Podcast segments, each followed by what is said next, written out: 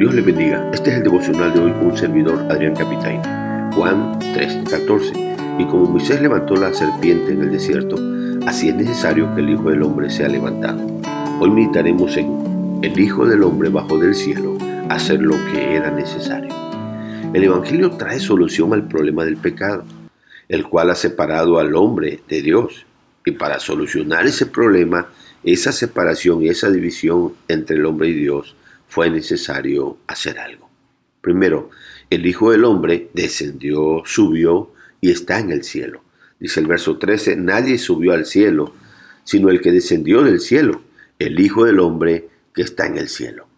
El apóstol Juan parece cambiar la narración del diálogo de Jesús con Nicodemo a un discurso. Pues ya Nicodemo guardó silencio después de que Cristo le dice, ¿eres tú maestro de Israel y no sabes esto? en el verso 10. Entonces Cristo le va a empezar a hablar del plan eterno de salvación. De verdad es que en algún momento de la eternidad pasada platicaron en el cielo las tres personas de la Trinidad. Y para eso empieza explicando que Él es el Hijo del Hombre que descendió del cielo. Pero Juan, que escribió su Evangelio después de que Cristo resucitara y ascendiera al cielo, usa tres verbos para referirse al Señor.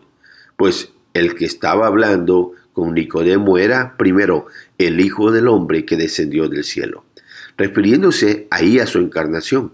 Pero igual hace mención de ese título, Hijo del Hombre, que aparece 86 veces en el Nuevo Testamento y que los judíos lo conocían bien, pues hace referencia a Daniel 7:13, que dice, miraba yo en la visión de la noche, y aquí con las nubes del cielo venía uno como un hijo de hombre, que vino hasta el anciano de días y le hicieron acercarse delante de él.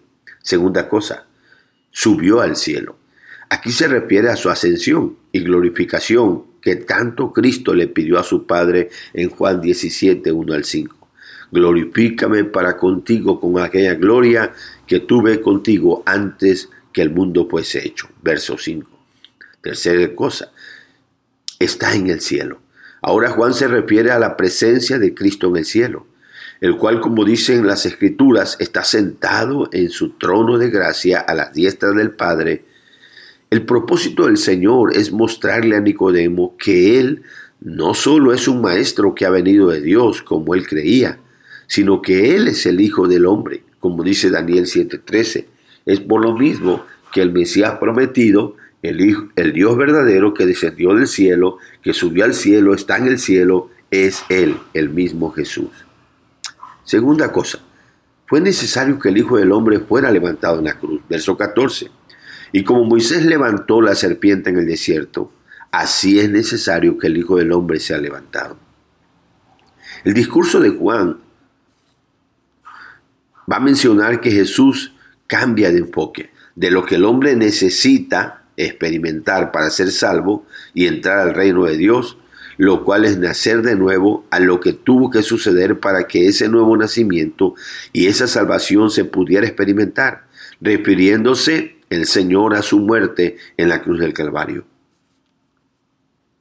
Cristo usa como ejemplo la serpiente que Moisés levantó en el desierto, que tanto Nicodemo como todos los judíos conocían pues dicho acontecimiento está registrado en números 21, 4 al 9. Y esto es una tipología de la obra de Cristo en la cruz. Y sin forzar mucho la tipología es bueno ver por qué Jesús dijo que así como aquella serpiente fue, fue levantada en el desierto, así es necesario que Él fuera levantado en una cruz. Y digo en una cruz porque así lo especificó en Juan 12, 32 y 33, cuando dijo, y yo, si fuere levantado de la tierra, a todos atraeré a mí mismo, dando a entender de qué tipo de muerte iba a morir, dice allá Juan. Veamos por qué fue necesario esto y en qué es parecido. Primero, en que fue por causa del pecado. En el desierto Israel pecó de nuevo quejándose y murmurando, y Dios envió el castigo con serpientes ardientes que mordían e infectaban a los israelitas hasta que morían. Así igual la raza humana ha pecado y Satanás, la serpiente antigua, ha inyectado su veneno de corrupción y pecado, y la muerte ha pasado a todos los hombres por cuanto todos pecaron, como dice Romanos 5.12. Segundo, por el remedio. En el desierto Dios le dijo a Moisés que hiciera una serpiente de bronce y la levantara en un asta para que todos la pudieran ver.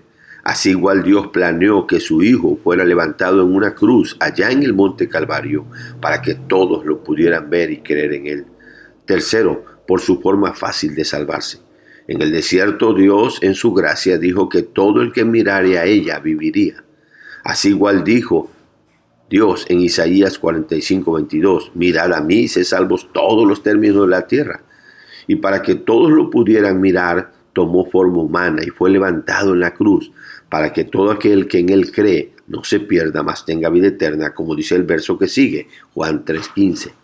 Así que en esta tipología vemos, como dice Hendrickson, que en ambos, casos, número 21 y Juan 3, la muerte amenaza como castigo del pecado. En ambos casos es Dios mismo el que, en su gracia soberana, provee un remedio. En ambos casos, el remedio consiste en algo o alguien que debe ser levantado a la vista de todos. En ambos casos, todos los que con corazón creyente miran a lo que o aquel que es levantado son curados. Y el propósito divino del por qué descendió del cielo el Hijo del Hombre es porque fue levantado. Y es para traer la gran oferta del Evangelio, la cual es para que todo aquel que en él cree no se pierda, mas tenga vida eterna. Verso 15 de Juan 3. Así como todo aquel que miraba la serpiente de bronce se salvaba, así se salva todo aquel que cree en Jesucristo, el cual murió en la cruz del Calvario por los pecadores. Veamos las lecciones prácticas. Hermano, hermana, cada vez que veamos el Evangelio tendremos que recordar que ese proceso que vivió Cristo, pues Él estaba bien en el cielo, rodeado de gloria, pero se despojó a sí mismo y descendió del cielo, tomando forma de hombre, haciéndose obediente hasta la cruz, como dice Filipenses 2, 5 al 8 y habiendo así descendido a las partes más bajas de la tierra, como dice Efesios 4, 9, ahora está allá en el cielo, a la diestra de Dios, intercediendo por nosotros. Así que dale gracias a Dios por todo esto. Mira que quien descendió del cielo es el mismo Hijo del Hombre, que en Daniel 7, 13 y 14 se ve que llega hasta el anciano de días, el cual es el Dios Todopoderoso, el Padre, y su Padre le dio dominio, gloria, reino, para que todos los pueblos, naciones y lenguas le sirvieran. Así que sirvamos a, Cristo, al Hijo del Hombre, pues Él tiene dominio eterno y su, y su reino es uno que jamás será destruido. Así que tranquilos hermanos, el que descendió del cielo tiene un reino indestructible y tú eres parte de ese reino. Descansa y confía en Jesús. Hermanos, Nunca olvides que el nuevo nacimiento que experimentaste dependía de que el Hijo de Dios se encarnara, convirtiéndose en el Hijo del Hombre, para poder morir y llevar a cabo la obra de redención que como Hijo del Hombre pudo hacer en la cruz del Calvario. Así que vivamos dándole gracias a nuestro buen Salvador. Si alguno de ustedes que leo escucha estos devocionales te has rebelado contra Dios, quejándote de todo lo que vives, y quizás todavía sigues infectado por el veneno del pecado, mira que Cristo es el remedio para tu pecado. Ya Él fue levantado en la cruz y la solución es sencilla. Solo arrepiente de tu pecado y recibe la oferta maravillosa del Evangelio.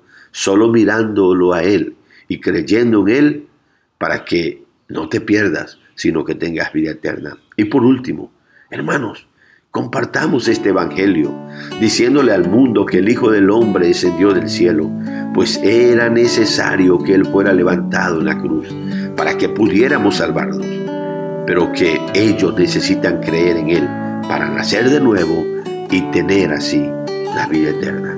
Dios les bendiga, mis hermanos. Dios les guarde.